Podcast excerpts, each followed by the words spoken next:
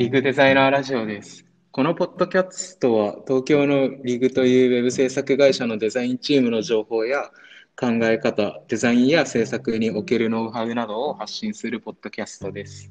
今回はお便りをいただきまして、ハンドルネームダンダンさんから、はい、ダンダンさんお便り内容は、えージュニアデザイナーからアートディレクターになるためにどんなスキルが必要なのかといったお便りをいただきました。で、そこで今回はダンダンさんに登場いただきたいと思い、ちょっと読んでみました。お願いします。おお願いします。呼んじゃいましたね。ですねお。邪魔します。よろしくお願いします。す。お願いします。じゃあちょっと軽い自己紹介的なところを一旦お願いしていいですか？はいねと都内のウェブ制作会社でジュニアデザイナーをしています。キャンペーン LP やブランドサイトとかのデザインを普段はやっています。と趣味は可愛い女の子と麻雀とサウナです。よろしくお願いします。ええー、いいですよね。麻雀できるあ、女性本当ですか？ありがとうございます。頑張ります。麻雀マットが家にあって。友達呼んでやったりとへか、アプリでやってます、普段は。あ、アプリではやります、ー、やるんです。ね。面白いですよね、うん麻雀。ね、なんか、リグのことも、リグのラジオも聞いてくれてるっていうのだったりとか、リグのことを知ってくれてるというので、まあなんか、来て話しましょうかっていう、はい。ラフに来て話しましょうっていう流れから来ていただいた感じですね。ありがとうございます。いや、ありがとうございます。ありがとうございます。なんで、まあ、質問内容、いただいている内容の他にも、なんか、その場で出てくる質問とか、僕とケンティさんでうん答えていけたらって感じですはいね。。お願いそうですねします。えっと、お便り内容はジュニアデザイナーからアートディレクターになるためにどんなスキルが必要なのかっていったことなんですけれども、うん今、ダンダンさんってどんな立ち位置のデザイナーなんですか？えっと、ジュニアデザイナーとしてまあ先輩に監修についてもらって、えっと、ブランドサイトのリニューアルのデザインだったりとかをうんうん。チャレンジしてやっていっているような感じです。あ、う。うんんそれはもうトップページから作るっていう感じなんですか？それともなんあか仮トップページの、えっと、何ですかね、ビジュアルとかから作っていうんうん。って、仮想がある場合は、まあ、仮想ページも作るみたいな感じです。うんうん。うんはい。受注前とか提案時はアートディレクターの方がやるんですか？それともそこもダンダンさんが入る感じなんですか？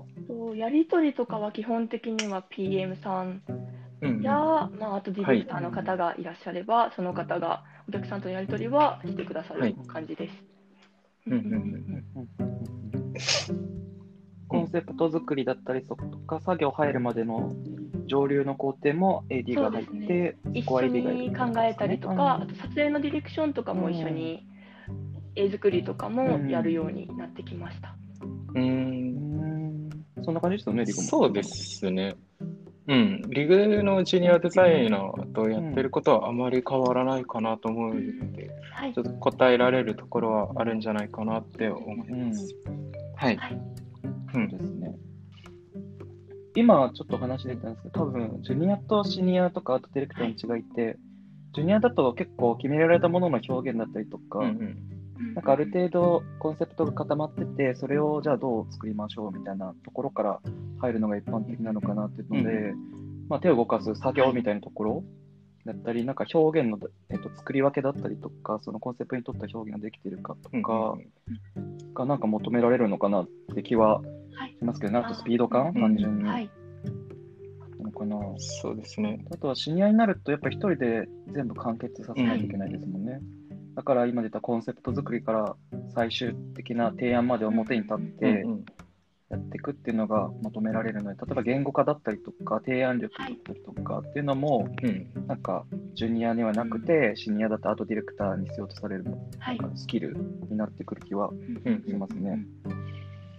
うん。リグの場合のジュニアデザイナーとアートディレクターの立ち位置的に、まあ、そのコンセプト作りとかはジュニアデザイナーがさもう参加するんですけど、はい。そのトップページをデザインしている最中に、その提案したコンセプトとかにちゃんと基づいてデザインできているかっていうのをアートディレクターさんが見ていて、であとはまあ情報設計とかレイアウトとかビジュアル力っていうのはあると思うんですけれども、はい。えっと、そういうことが一通りあのデザイナーとして一人で完結し一人でというかディレクターさんと完結してできるようになったらまず一旦あのアートディレクター付きじゃなくなって、はい。まあ、普通に案件に対して一人でトップとか提案とかをやっていくようにはなっていますね。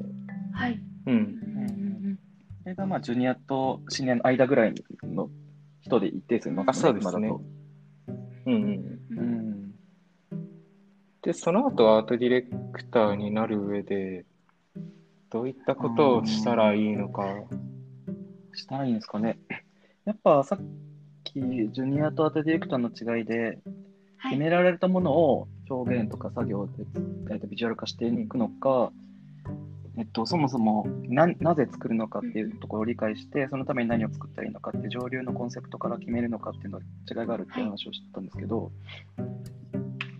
んかそうなっていくためには、やっぱりジュニアで、えっと、決められたものを作っていく段階から、えっとまあ、基本的にトンマナとかルールっていう情報はもらえると思うんですけど、なんかそれに沿って作るっていうよりも、一回なんか分解したりとか深掘って、咀嚼した上でちゃんと作るっていう作業って結構、まあ、大事かなと思ってて、なんかトンマナがこうだからそれに沿って作りましたっていうのと、そういう一回分解して理解した上で作りましたって多分全然クオリティ的に変わってくる気はするのと、やっぱりそうやって コンセプトとかを壊す作業ができるようになってくると、今度、えっと、まとまとまってないものを一つにまとめていく力って多分普通にできるようになると思いますよ。壊せるんで。はい一個にしていくみたいな。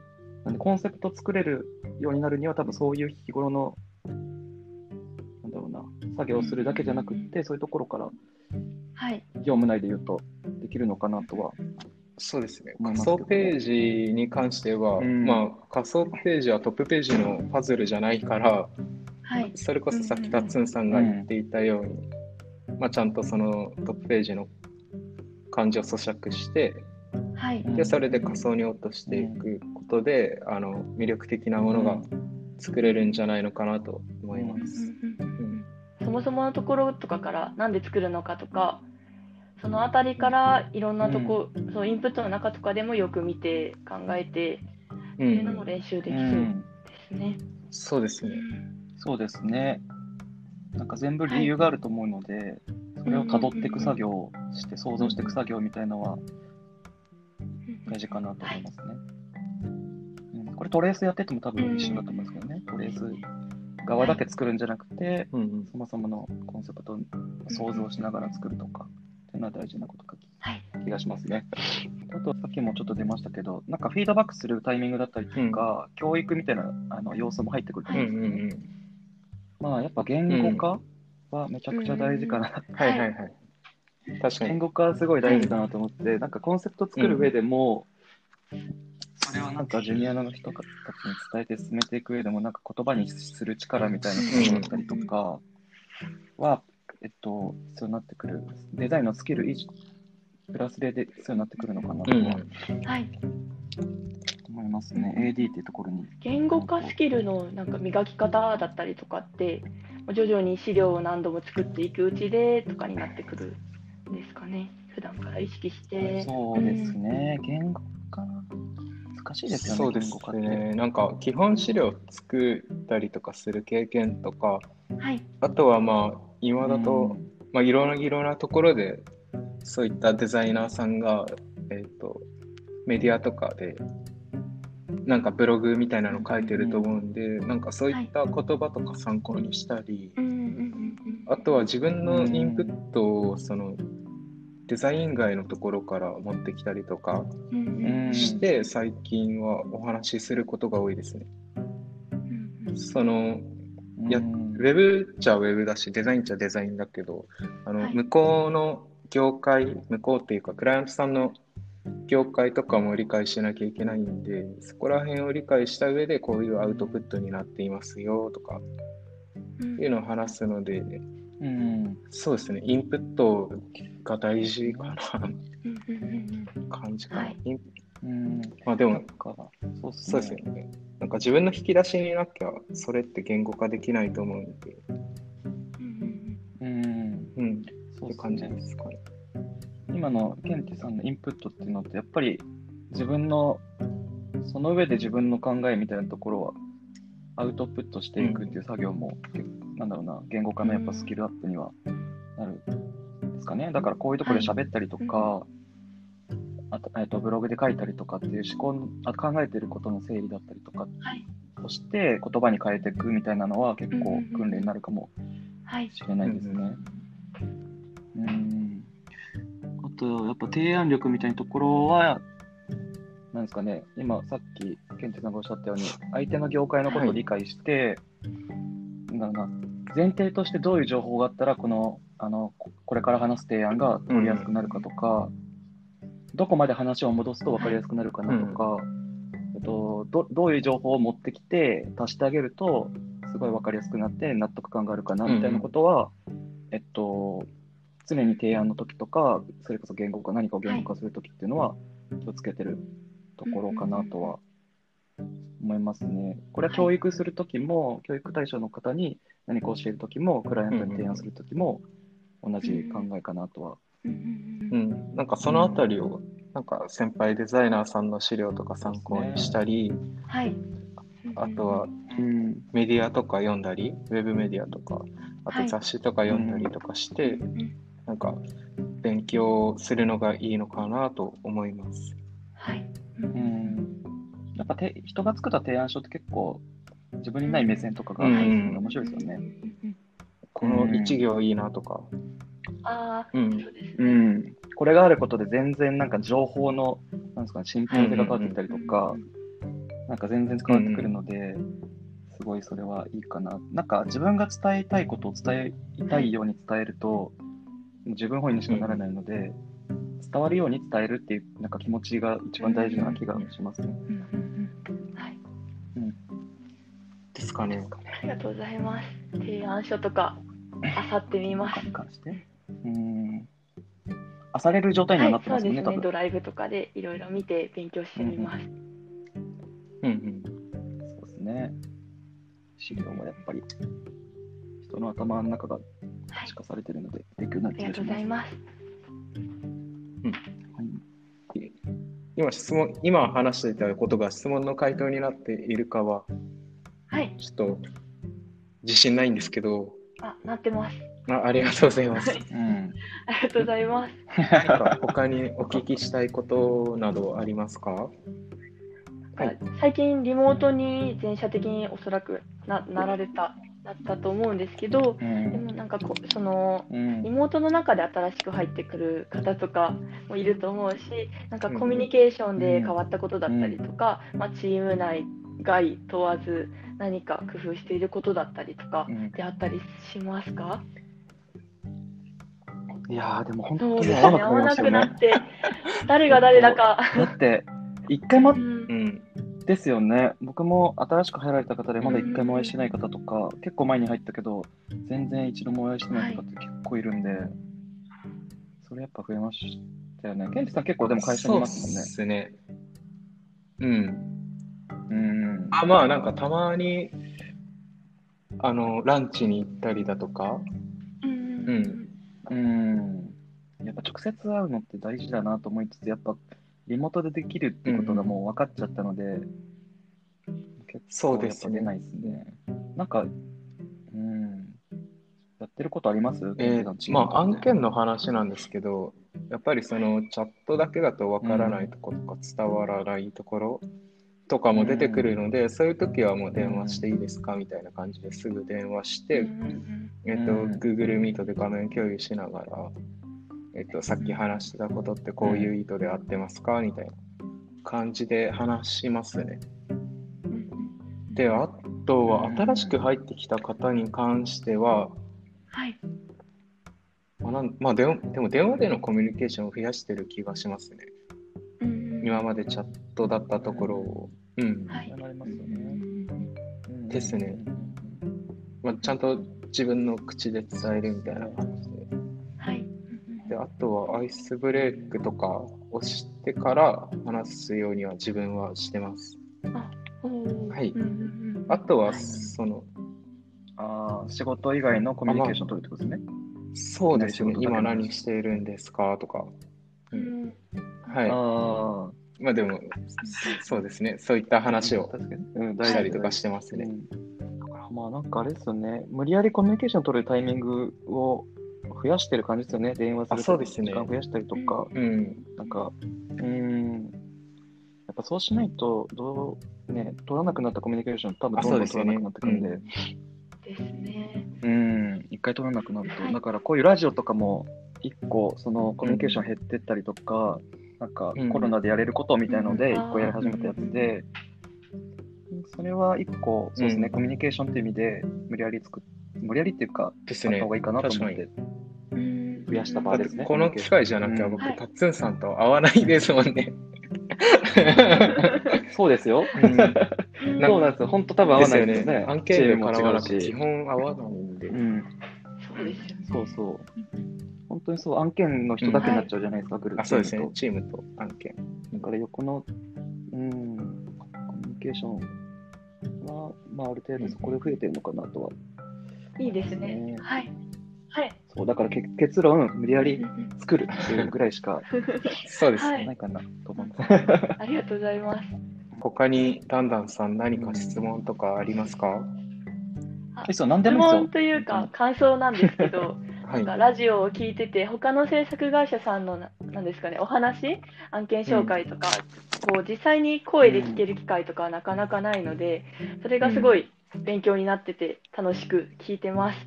なんか普段ブログで見てるデザイナーの人とかが 実際声で喋って話してるのを聞くとなんか新鮮で、それも楽しいです。うん。ああ、確かに。うんありがとうございますや嬉しいですね、それは。なんかこういうようなブログを書いてほしいとか、こういうようなお話をラジオで聞きたいとかっていうのはありますか？あなんか去年にされていた、ケンティさんがされていたような感じの、なんかいいと思ったサイトをあって、こうなんかいろんな視点から、あこういうこはい。の方はこういうことがいいと思ったんだなとか、こういう視点は私、あ確かになって言って、新たな気づきとかもらえたので、それはすごい勉強になってて、あありがとうございます。話、はい、聞きたいです。そうですね。は。はい。い、案件紹介とかうん。はすごい、はい、撮影とかちょっと裏側とかも知れて、なかなか聞けない話とかで勉強になりました。うん。うん。確かに、案件のしょそういう話は、意外とうん。側は見えてもな、ね、そうですね。裏が確かに。聞けないんで、うん。確かに貴重っすよね。はい。ちょうどケンティさん、あの案件、どれですか話いいんじゃないですかね。あのどの案件？あですかの案件？って、あ M トラスト？あ、あ、はい。M トラストラストさん式会社さん。うんはい。はい。あれは、すごい評価もあ、なんか、はい。てそうですね。 Awwwards で Site of the Day と、うんあと CSS Design Award で、 Website of the Day みたいな、はい、うんアワードをいただけて、うんそうですね。ありがとうございますっていう感じですね。ケンティさんの回になってきましたけど。ケンティさんのサイトだって、違うんですよ。ダンダンさんのもうって回なんで。その日に。その辺の話もしたいですね。また別の機会でしてもらいたい。うん普通に社内の人も気になると何かお話できる機会があればって感じですね。うん。はい。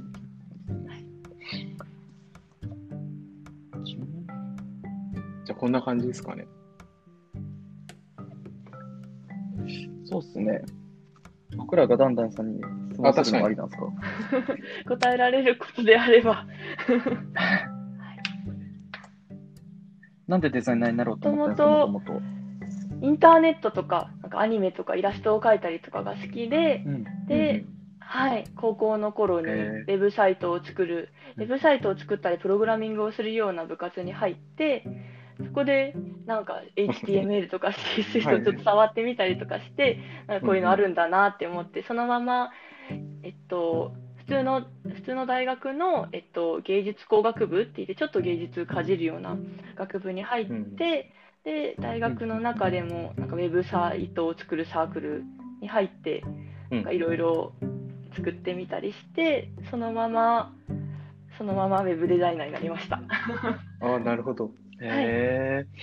まず、そうですね、えっと、活があるんですね。高校の時はマルチメディア部っていうへ部活で、メディア部。で。はい、カタカナの。メ 部活で、はい、あ、じゃあ、ウェブ以外のこともやってたってことですか？あそうですね、イラストで、ちょっとなんか、ちょっとした同人イベントとかに、イラスト描いて、グッズ作って出てみたりとかもしてました。うんうんうん、ですそうねで。すね、うん。はい。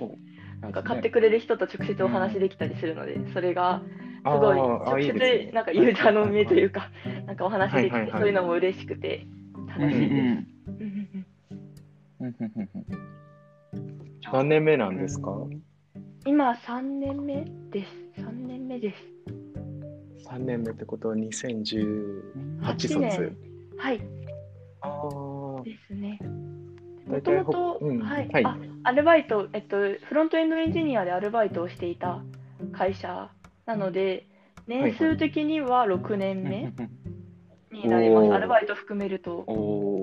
最終的にどうなってきたん最ですか？終的には、まあまずは一人前のデザイナーとして一人でできるようになっていって、うん。でそこから、まあ、AD さんみたいな感じで、まあ、世界観とかしっかり作って、お客さんの前にも立っていけるようなデザイナーになることがまずは目う標んです。そう。素晴らしいです。ねうん 頑張ります。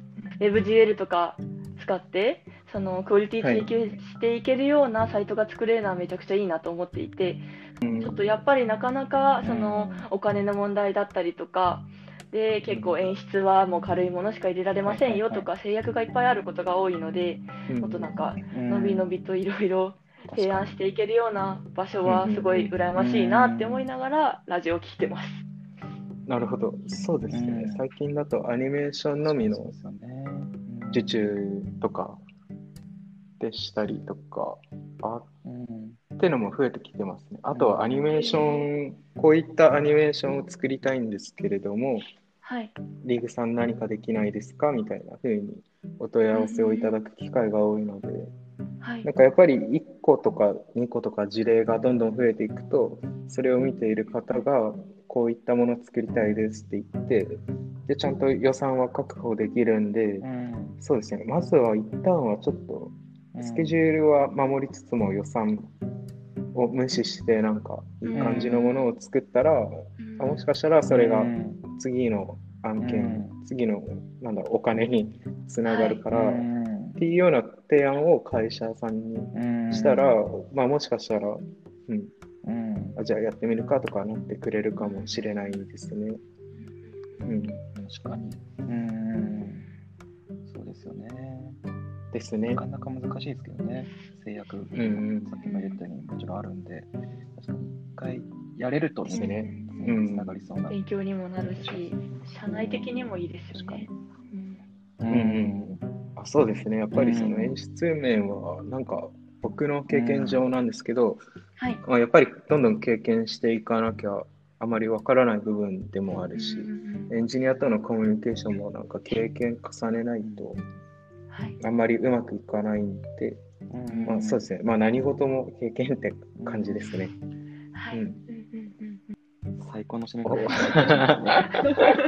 そうですか。